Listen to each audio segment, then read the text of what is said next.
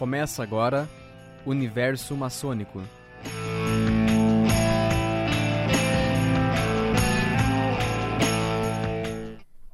Hoje, dia 8 de novembro de 2023, daqui a uma semana, dia 15 de novembro, é comemorada a proclamação da República no Brasil. né? Então, sejam bem-vindos a este programa e nós vamos justamente falar sobre o que foi a proclamação da República no Brasil. né? Se tem toda essa aura de, de nostalgia, que a República foi realmente excelente para o país. né? Dom Pedro foi um péssimo imperador e todos os presidentes que vieram a seguir foram excelentes, né? um melhor que o outro até hoje. Então, venham conosco e vamos discutir um pouquinho sobre essa transição entre a monarquia, Dom Pedro II, e a proclamação da República. Professor Hamilton está conosco aqui, seja bem-vindo. Bem-vindo, Hamilton. Obrigado, professor Álvaro, obrigado. Boa tarde a todos. Vamos tentar discorrer um pouquinho sobre esse assunto que é um assunto interessantíssimo. Isso, exato. Eu, eu sempre costumo falar, né, que lá na quinta série eu tive excelentes professores, né, então muita coisa de história, de ciência eu aprendi lá. Mas confesso que sobre a República a gente foi aquela historinha que todo mundo conta, né? Ah, Marechal Deodoro foi lá, estava descontente com a monarquia, a pedido do povo, e proclamou a República em cima de um cavalo bonito, e tudo se resolveu. Então vamos começar pensando assim: é, Dom Pedro II era um péssimo imperador, era um mau imperador? O que, que nós podemos falar sobre ele, Hamilton? Bom, é, o Dom Pedro II foi um grande homem, na, no meu ponto de vista. Ele era um intelectual, era um homem de letras, e até hoje nós falamos um pouquinho antes sobre isso. Era uma pessoa que não, ele não era uma pessoa voltada para para nada envolvendo morte, destruição. Ele era uma pessoa da vida, né? E o sonho Isso. dele, ele sempre dizia que ele era um republicano, apesar de ele ser um, um imperador, né? Então, mas ele falava sobre isso, que ele tinha um espírito republicano. Tanto que durante o primeiro reinado, o primeiro reinado não, o segundo reinado, né, que foi Dom Pedro II, é, não havia censura na imprensa. E isso é uma coisa muito importante para nós entendermos o que veio depois com a formação da República, né? E, e o, o, como ele lidava com a imprensa. Dom Pedro II, ele dizia assim que se combatia a má imprensa com a boa imprensa. Não era proibindo a imprensa de falar. Exato.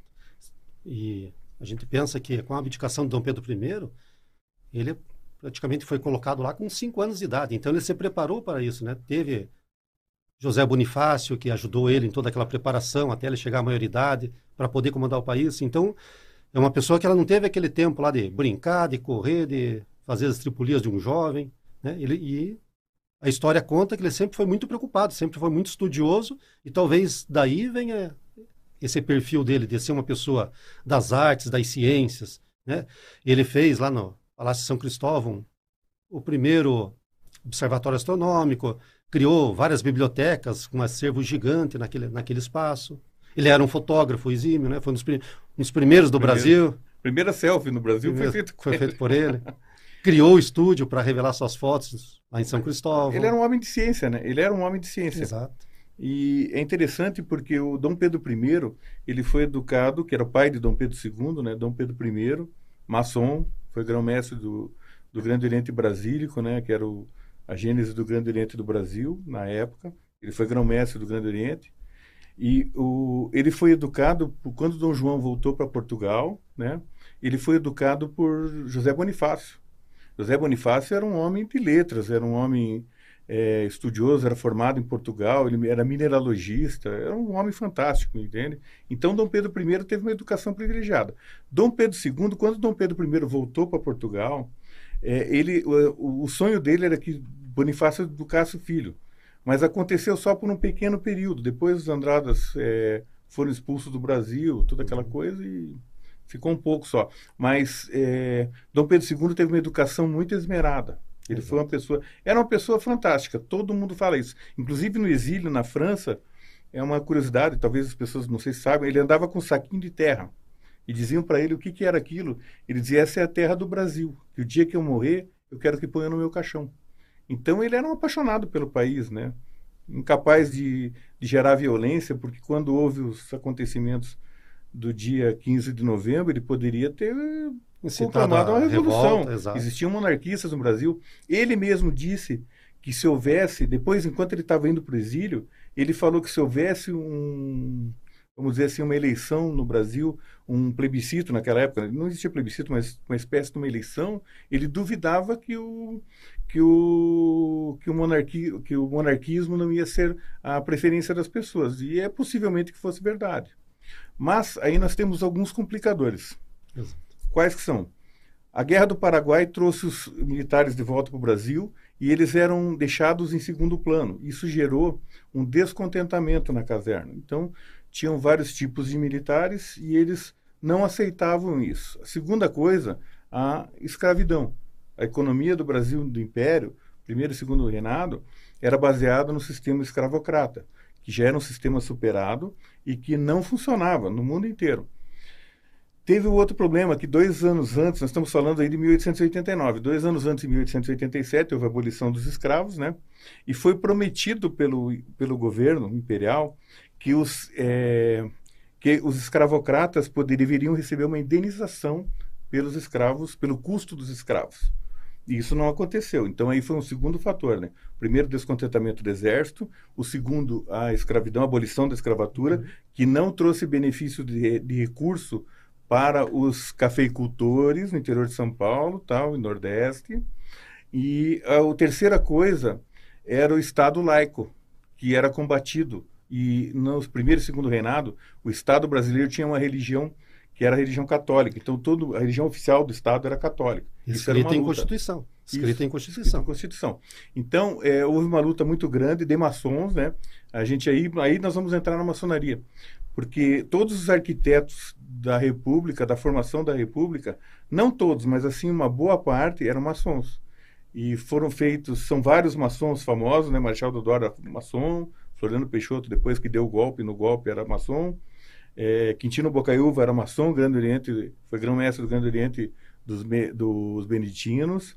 É, outro, vamos falar dos... O Rui Barbosa, Rui, Rui Barbosa, Barbosa Campos Salles e Quintino Bocaiúva. Uhum. Né? Todos eles eram maçons. Inclusive, esses formaram o primeiro gabinete do Deodoro da Fonseca, ministro, o primeiro gabinete. Exato. Republicano é, já. Que se frise que Dom Pedro II não era. Você falou que Dom Pedro I era maçom, Isso. mas Dom Pedro II não. Dom Pedro II não era. não era maçom. E os gabinetes e, se alternavam. E, e, nesse período também que você comentou, né? Da, da libertação dos escravos. Todas aquelas leis que foram feitas antes da Lei Áurea foram feitas por maçons. A Lei Eusébio de sim, Queiroz, sim. a Lei dos, do Ventre Livre, a Lei dos sex, Sexagenários, todas elas foram articuladas por maçons. Sim. Tinha estados em que o, em que o maçom era o governador, tipo Amazonas, Alagoas, e eles decretaram Ceará, a, Ceará, Ceará a independência antes, antes, a libertação dos escravos antes, antes da, da, da, Lei Áurea. Um exemplo é a sua loja, Perseverança de Paranaguá, uhum. que juntava dinheiro para comprar, comprar escravos. a dos escravos. É, no Paraná, o movimento republicano ele surgiu em Paranaguá, no, no Paraná, com diversos jornais, né? Então tivemos maçons famosos lá e, é, é, vamos dizer, montaram jornais a partir de 1870, isso daí, né, 1870. Então, esses jornais começaram a publicar os manifestos republicanos, e a grande questão da maçonaria com a República, qual que é? As lojas maçônicas, por serem agremiações, elas permitiam um terreno fértil para se discutir política, em um lugar reservado que é isso, né? A uhum. loja maçônica a reunião é uma reunião fechada só para maçons. Então, ela acabava sendo um, um catalisador disso. A maçonaria uhum. acabou sendo um grande catalisador da República através disso. Porque eram lugares onde se podia falar sobre a conspiração, que era uma conspiração na realidade, né? Para a formação da República uhum. de uma maneira que fosse. Mas, é... mas, que se diga que tinha maçons republicanos, mas tinha maçons monarquistas. Sim, né? tinha, tinha dos dois lados. Dos dois lados, dois lados, entendeu? Mas o que eles queriam, primeiro a libertação dos escravos, mas a maioria queria o bem do país. Só que, de certa Sim. forma, diferente. Assim como foi a briga lá entre o José Bonifácio e Gonçalves, e Gonçalves Leto. É, o que houve, é, existiam muitos militares positivistas o movimento positivista é que deflagrou tudo isso daí, exatamente. O que, que acontece? O maior monarquista foi o cara que deu foi o primeiro presidente republicano, que era o Marechal Deodoro da Fonseca. Deodoro da Fonseca era muito amigo de Dom Pedro II. E ele era um, era um maçom é, totalmente monarquista. Mas aconteceu o quê? Houve um fake news, né? Houve uma, nós estávamos até brincando sobre isso daí. O Brasil, a República no Brasil foi formada em cima de um fake news porque chegaram para ele alguns dias antes, talvez no começo de novembro, né, não, não lembro a data exatamente, e falaram para ele que tinham ordens de prisão para ele e para alguns membros do, do exército, tá? E ele recebeu uma notícia dizendo que o gabinete que era na, que na época da, da, Repu, da formação da República, né, o gabinete era o era o Visconde de Ouro Preto, né? Preto, Visconde, Visconde de de Ouro Preto. E quem ia assumir o governo era o Gaspar Silveira do, Silveira das, dos Reis, eu acho, Gaspar Silveira, que era um adversário político dele, do Marechal Deodoro. Porque tinha uma mulher envolvida nessa história, que era a Condessa de Barral, né? De, Baronesa do Triunfo. De Triunfo, Baronesa do Triunfo, desculpa. Barral era, Barral era quem cuidava das filhas do Dom Pedro II. Então, essa essa é, essa, essa mulher, ela era, o Dom Floriano Peixoto, Floriano não, Deodoro era apaixonado por ela, e o Gaspar é que acabou ficando com ela no Rio Grande do Sul. E houve uma história dizendo que ele ia assumir o gabinete. Então Deodoro já estava doente, né? Já estava bem doente e tal. E ele disse, então vai ser proclamada a República. Foi feita uma reunião no dia 10 de novembro, na casa do do Benjamin Constante. Benjamin Constante, Benjamin desculpa, Constante, Benjamin era Constante. positivista. E ali foi decidido que ia ser proclamada a República até o dia 20 de novembro, né? E daí se, se, se anteciparam, no dia 15 aconteceu a República que ninguém entendeu, porque foi assim, o povo, está no jornal, inclusive isso daí da época, que o povo assistiu aquilo atônito, porque não entendeu o que aconteceu, né? No dia seguinte, no dia 16, é, houve, é, a família imperial foi embarcada para a Europa, né? Todos tiveram que sair e a gente sabe. Acho que o principal foi isso, né? A fake news que, que o Gaspar Silveira Martins iria assumir no lugar do Visconde de Ouro Isso. Preto, inimigos políticos, Isso. e aí E não levaram... existia isso, Você veja é. que Dom Pedro II, Marechal Deodoro, ele estava muito doente. Sim. Então aquela cena dele em cima do cavalo, ele foi de carroça, foi levado lá até o quartel, Foi Campo de né, Santana, depois foi colocado em cima do cavalo para ele poder... Existe isso, existe, é, vamos dizer assim, é, histórias, né, de, de alguns historiadores que falam que quando ele entrou no passo, ele gritou viva o imperador. Porque ele era amigo do imperador e ele era um monarquista, era por costume, é provável que tenha acontecido isso. E daí cutucaram e disseram, não, é a república, nós estamos formando a república, né? E daí, alguns anos depois, dois anos depois, ele... ah, houve ele- eh, eleições, né? Depois, em 1891, houve eleições no Brasil já, tá? E ele vi- virou presidente, vamos dizer, mas eh, na República Provisória, porque a ideia, o Brasil ele foi formado como uma República Provisória, era para ser feito um plebiscito, que foi um plebiscito que aconteceu agora, faz 20 anos, levou 106 anos para ser feito, se um plebiscito para ser decidido se o Brasil ia ser monarquia ou república, né?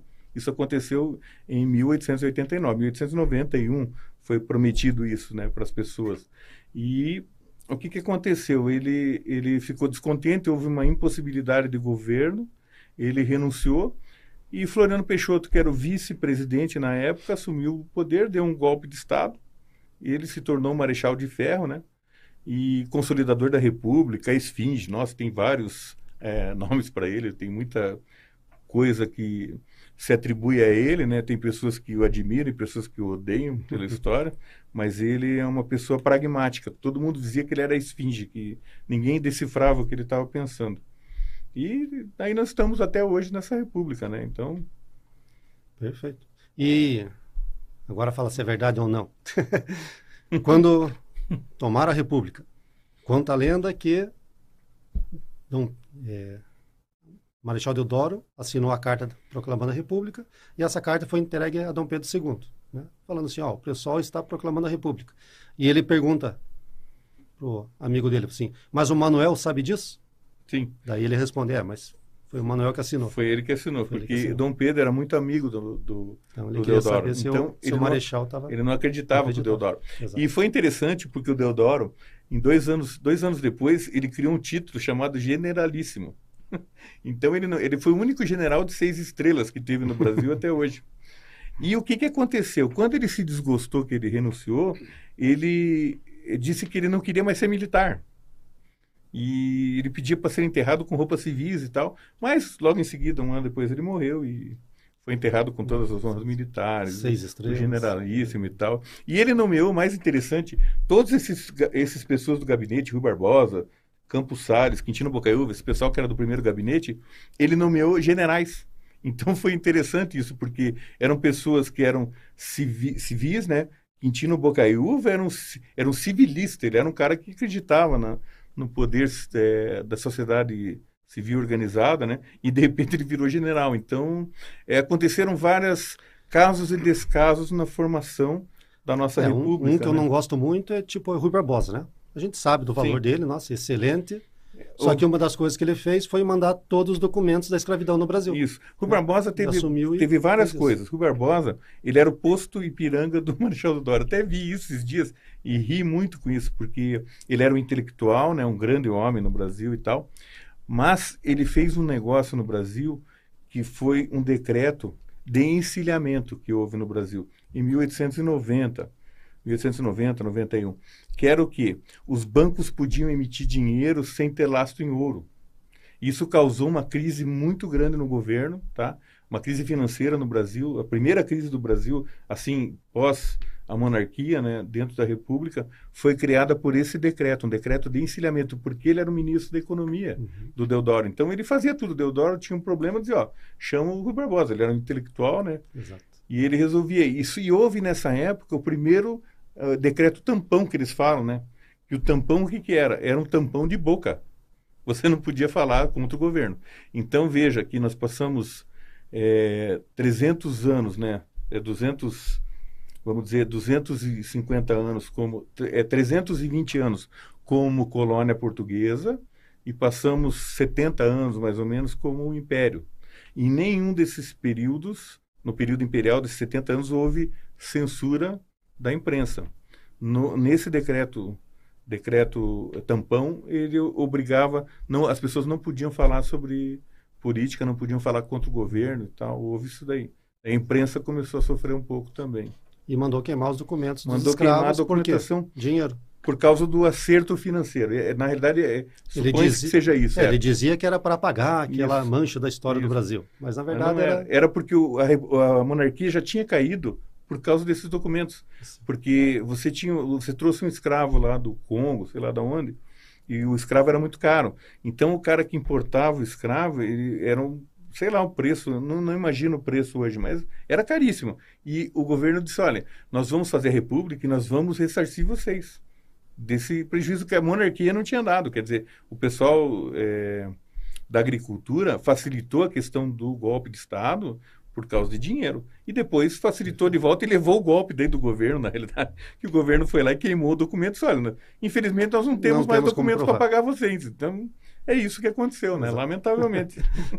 e outra coisa interessante é sobre o brasão da República.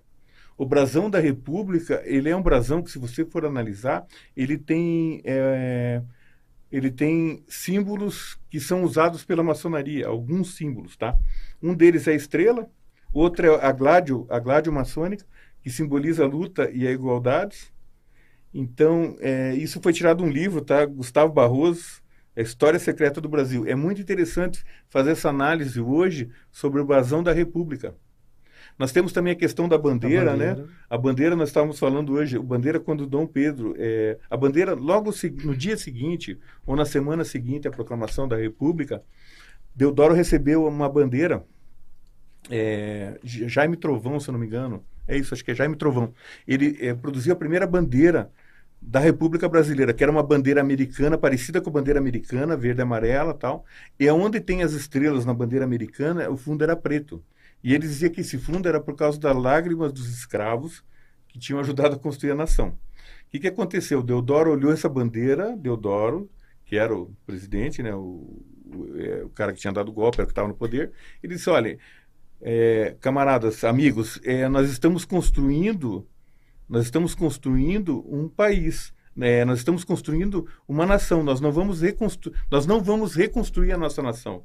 Nós, nós não, não vamos trocar de bandeira. A nossa bandeira é bonita.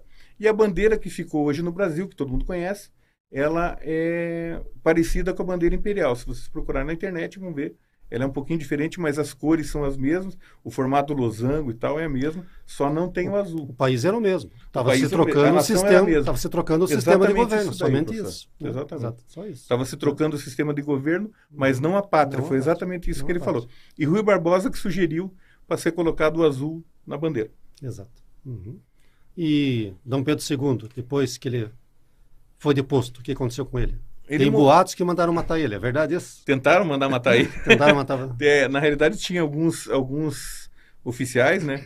Inclusive, um deles era é neto do, do Fernando Henrique Cardoso. Nós estávamos hoje vendo o nome dele, um tenente, não sei o que, Cardoso lá. Joaquim Inácio Cardoso. Isso aí. Joaquim Inácio Cardoso. Inácio Cardoso. Inácio Cardoso. Então, ele teve junto com o pessoal que foi entregar a carta para o imperador em Petrópolis, que o imperador estava em Petrópolis no dia, né? E a ideia desse, desse cidadão era executar a família real como foi feita com a família do, da- do czar russo. Eles perguntaram, né? Se, se ele não aceitar a deposição, que... Isso. Só, não, a gente vai deportar. Não, não é melhor fuzilar? Isso. A ideia dele era matar mesmo. Ele achava que tinha que ter sangue na, eh, na, na, na, na República, né, na formação da República. E o pessoal diz que a formação da República no Brasil foi pacífica, mas não foi pacífica, tão pacífica. Por quê? Teve um, um ministro da Marinha, era o Barão de Ladário. Isso é uma história interessante. é. No dia que o Floriano entrou no passo lá, com o cavalo, aquela coisa, todos os canhões apontaram, tal, tal, ele entrou e tirou uma arma e atirou em direção do Floriano. Porque ele dizia, você é um traidor, ia matar Floriano. Só que atiraram nele de volta e o tiro pegou nas costas dele. Ele foi o único cara que teve, que sangrou no dia da, da, da proclamação da República, né? Mas ele foi o único personagem que levantou uma arma para defender o regime. Pois é. né? O regime ele já estava corrompido porque o exército, todos os setores do exército já estavam já, já, já, tinha, já tinha sido já tinha sido decidido isso. Teve o baile fiscal, o baile na ilha fiscal. Dia 9 para o dia isso, 10. é, seis dias antes. Isso. Pô, 4.500 pessoas, entendeu? O, o governo imperial, ele era alienado, na, na realidade, era alienado. Ele estava descolado da situação política que estava acontecendo nos bastidores. E houve até rumores que eu, o Visconde Ouro Preto ele recebeu informações dizendo que havia uma revolta entre os militares antes do golpe. Ele não tomou conhecimento, não sei porquê, mas enfim. Eles achavam que o império estava bom, estava tudo bem administrado, só que a insatisfação era grande junto aos militares. né? Isso. Inclusive diz que a família imperial tentou, queria pôr garrafas com, com cartas dentro para jogar no mar, para avisar as pessoas tal, mas não, Nada foi não feito. aconteceu. E outra, outro Pode. problema também, que também é um dos motivos, da, eu acho, né, na minha opinião, era existir um terceiro reinado com o Conde Deu. Isso existia uma resistência muito grande. É, porque Porque ele era princ- francês, né? Isso, e prin- quem ia assumir... Isso. E era maçom princesa também. Isabel. A princesa Isabel, que era esposa dele, é que era na linha de sucessão do Dom Pedro II. Dom Pedro II era diabético, estava doente e tal. Os outros filhos já tinham falecido, Isso. o André, o Afonso, Isso, o Pedro André, e a Leopoldina Pedro, já tinham falecido. Isso. Quem ficou só foi ela. Então, quem ia governar o Brasil se houvesse um terceiro reinado era o Conde Deu, junto com ela, entendeu? Uhum. Então havia uma resistência muito grande de um francês governar o Brasil. Exato, essa era outra, outra questão. Então, é, isso também, existia um medo do terceiro reinado. Eles foram para o exílio, né? Foram para o exílio, Dom Pedro morreu lá, Portugal. A princesa Isabel foi para o Castelo de, lá na França. E em 1912, se não me engano, foi tirado o decreto que proibia a volta É, da sim. família Eles tinham medo, Brasil. eles tinham e eles não quiseram família. voltar. Sim, Teve pessoas que falaram assim, ó, vamos restaurar a monarquia. Sim. Isso em 1910 ali. E a não, deixa lá, eles estão felizes do jeito que estão, deixa eles lá, nós ficamos aqui. É, o problema que nós temos, que nós temos no Brasil é a questão da desinformação, né? Desde antes dessa época Sim. já existe isso, né? Quando nós fizemos o plebiscito agora em 2006, 2007, não lembro quando foi o plebiscito que teve, mas foi, Eu- acho eu que lembro, 2000 e foi. pouco, é. É, As pessoas não sabiam o que, que era monarquia. Eles achavam que a monarquia era absolutista, que era um rei que mandava em tudo. Não, a monarquia no Brasil não era absolutista, ela era parlamentarista. Então, ela funcionava com parlamento, né? E, mas o que, que acontece? A desinformação, né? E depois que houve a República, todo aquele pessoal que eram os coronéis da monarquia, que eram o pessoal que ajudou a derrubar a monarquia, se tornaram é, presidentes dos estados. Porque foi dissolvidas as assembleias provinciais, né? Tem um livro, de, o livro se chama 1889. Ele escreve lá que... Laurentino, Laurentino, Laurentino. O Inácio Cardoso, que era o avô do, O avô o do, avô do, do- FHC, do FHC, ele recebe um telegrama do pai dele que estava em Goiás, dizendo assim, ó, vocês podem ter proclamado a República e não nos interessa aqui em Goiás, porque aqui quem vai continuar mandando são os caiatos. Pergunta, quem é o governador de, de Goiás hoje? Tá lá, né? Isso aí, então. Tá lá, então não mudou, né? Pra não nós, mudou. É que houve pessoas de boa vontade nesse meio tempo, né? Mas, tipo, a história é essa. As pessoas... É, o, o, o, lance todo era poder, poder, né? Poder pelo poder. Exato. Quem era, é, vamos dizer, um, um, até hoje, né? Até hoje é difícil você entender Dom Pedro II, porque ele era um cara tipo assim, era uma pessoa totalmente Aí, à frente. Num do dos livros dele. da biografia dele cita assim, ó, que se ele não, se a profissão dele não fosse imperador, ele queria ser professor. Professor, exatamente. Porque Isso, ele era um estudioso. Exatamente. Estudioso. É, conta-se que o Palácio de São Cristóvão toda quinta-feira era aberto para pessoas do povo. E diz que as pessoas podiam ir lá, entrar lá, falar com o imperador. E ele tinha um caderninho preto. Isso é, tá na, eu, eu tenho um livro dele, Imperador no Exílio, que é muito bom, e fala sobre isso, fala Cartas do Exílio. E ele, esse livrinho, ele anotava tudo que, por exemplo, você chegava e dizia, olha, o Joãozinho da quitanda lá, é, não me, é, eu comprei fruta e ele não quis, veio estragado, ele não quis trocar. O imperador anotava no caderninho e depois ele mandava fazer alguma coisa, entende? Então as pessoas tinham acesso ao governo. Ele andava na rua, tanto que ele saiu na rua em, no Rio de Janeiro, e várias vezes ele saía, as pessoas não acreditavam que era ele, era ele entendeu? Sem um monte de guarda-costas nem nada. Ele não acreditava nisso, né? De, tanto que ele não acreditava que ele poderia ser deposto desse jeito. Exato, exato. De tão, de tão próximo que ele era. Ele da, era próximo do da, povo, do né? Povo. Exatamente. Outra curiosidade é que você falou da ilha fiscal, né? A Leopoldina, ela, ela não desce, com, a imperatriz não desce com ele, porque ela deixou as joias lá, que ela estava usando no, no baile fiscal. Então, no dia que eles, que eles avisam ele do, da proclamação, ela não desce com ele de trem lá de, de Petrópolis, eles estavam em Petrópolis, e ele desce para Campo de Santana. Então ela fica lá, ela desce depois. Né? É. Pra, ah, precisava resgatar as joias que ela tinha deixado Diz lá. que, eu não sei se é verdade isso daí que eu vou falar, tá? Mas eu já ouvi é. várias pessoas falarem sobre isso, vários estudiosos e tal, que estudam sobre a biografia do imperador e da Teresa Cristina, da, da Princesa Isabel, do Conde Deu. E eles falam que no navio, enquanto ele estava indo para a Europa, ele tinha um baú de joias e ele mandou devolver esse baú para o Brasil.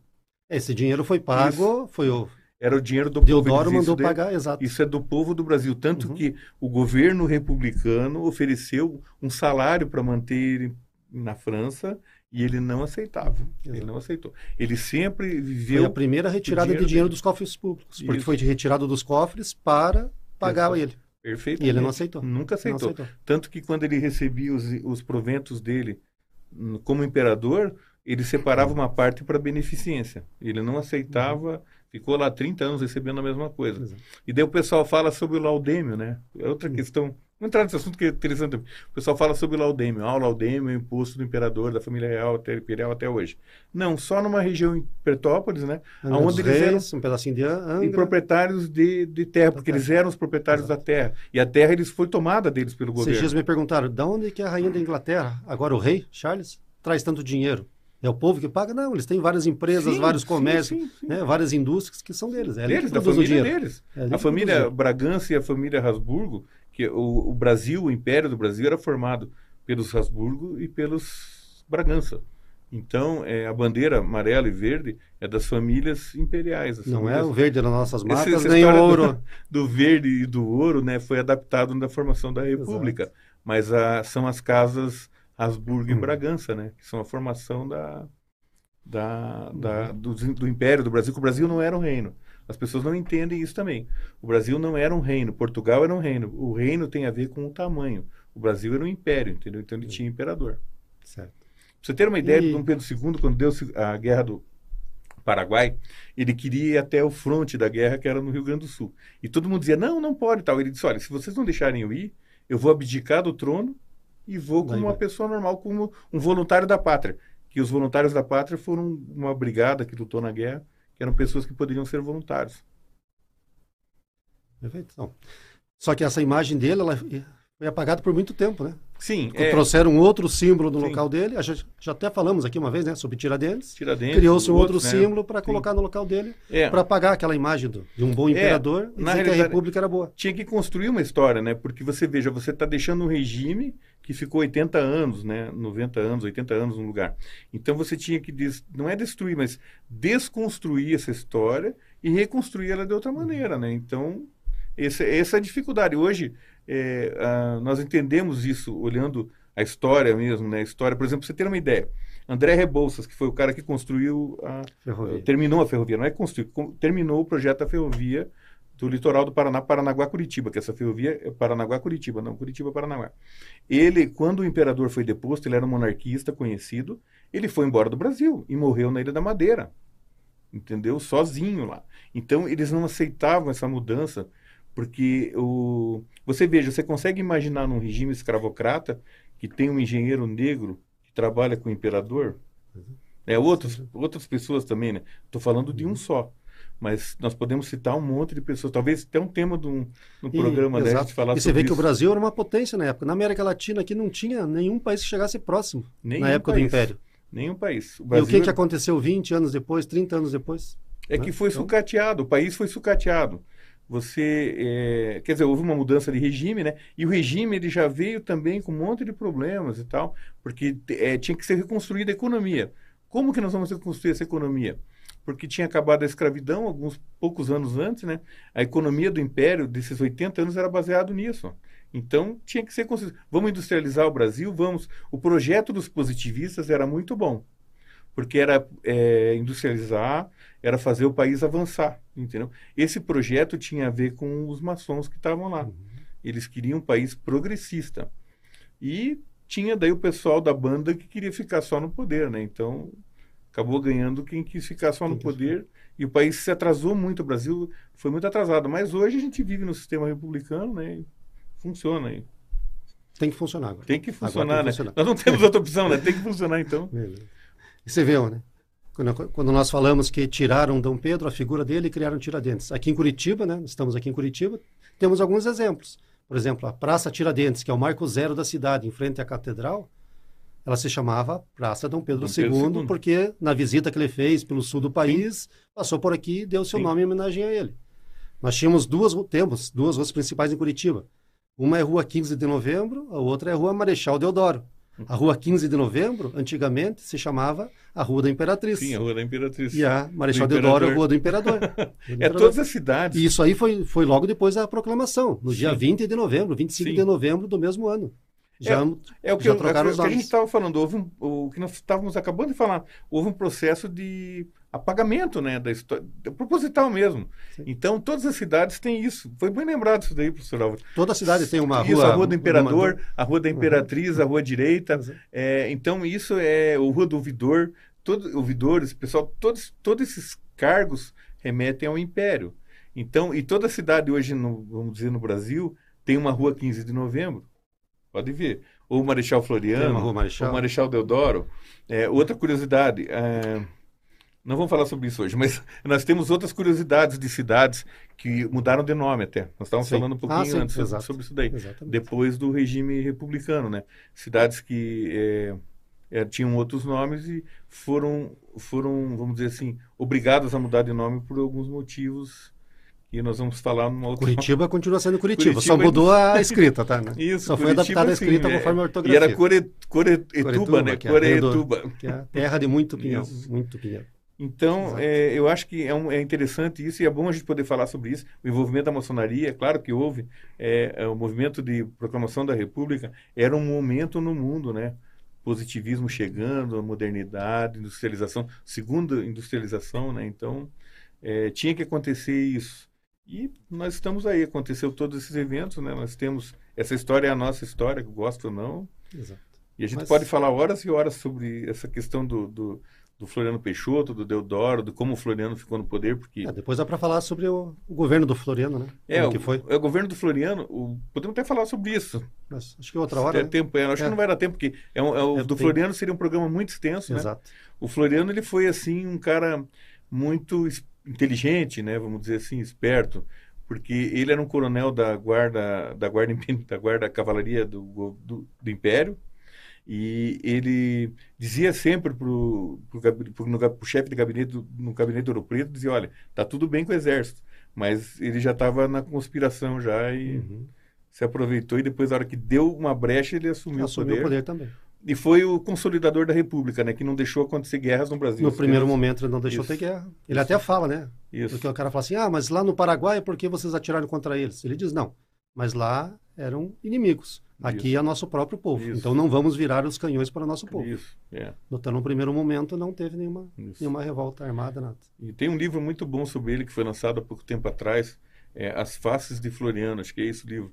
É um livro bem interessante para quem quiser procurar nas livrarias, vai entender bem ele, que é um outro lado dele que ninguém conhece, porque ele sempre foi um cara muito pragmático, né? O Floriano era um cara que ele era um, ele vivia assim numa numa singeleza, ele não era um cara, mas ele era maluco. Entendeu? Marechal de Ferro, né? É, Seis tem estrelas. que ler tá esse certo. livro aí Não, pra tá você bom. entender, ele era maluco mesmo. Mas tá legal, né? Acho que deu para falar um pouquinho sobre a República, né? mostrar É, os não, maçons não, que não atuaram deu aqui. tudo, porque a gente poderia falar um monte É que a gente começa a tempo. abrir o leque, né? É, Começa- a gente acaba, inevitavelmente, a gente acaba Entendeu? falando sobre outros assuntos Exato. que são derivados disso, né? Mas Exato.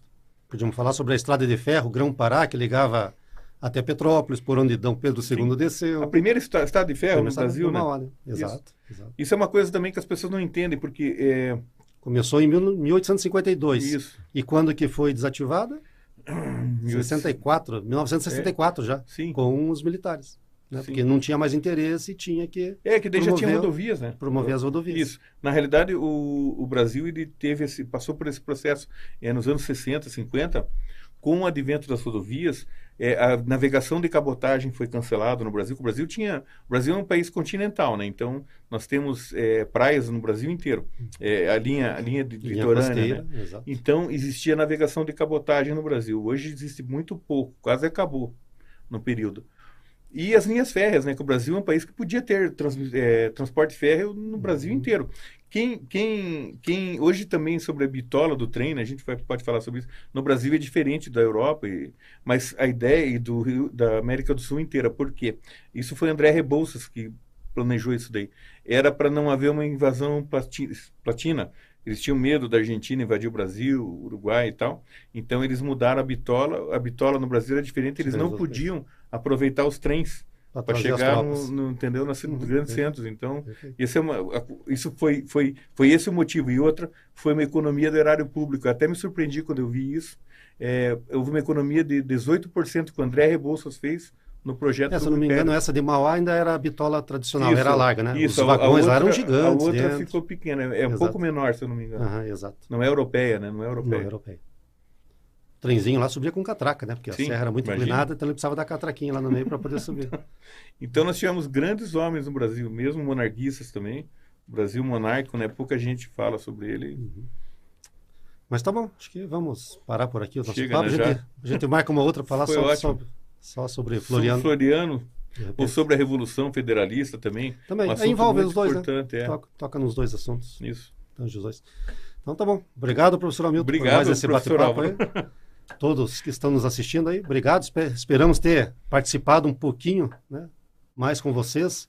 Al- Algumas curiosidades, algumas coisas que vocês não conheciam, né? A gente sempre tenta trazer essas novidades para o nosso programa. Muito obrigado a todos. Até nosso próximo programa. Universo maçônico.